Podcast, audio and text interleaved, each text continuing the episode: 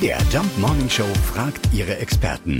Fakt oder Fake? Tja, unser Experte kommt heute aus Berlin. Dr. Med Michael Prang war früher selbst als Arzt tätig. Heute ist er Autor und Medizinjournalist. Ja, ist das so?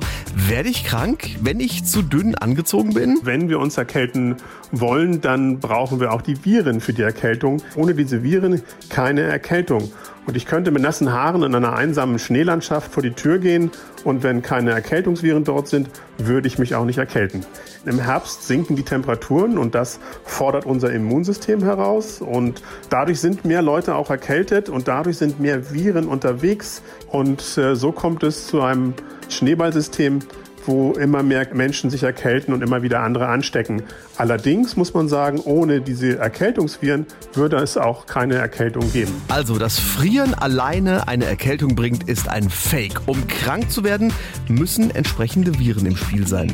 Ist das nicht der Fall, wäre man auch nicht krank. Fakt oder Fake? Jeden Morgen in der MDR Jump Morning Show. Mit Sarah von Neuburg und Lars Christian Karde. Und jederzeit in der ARD Audiothek.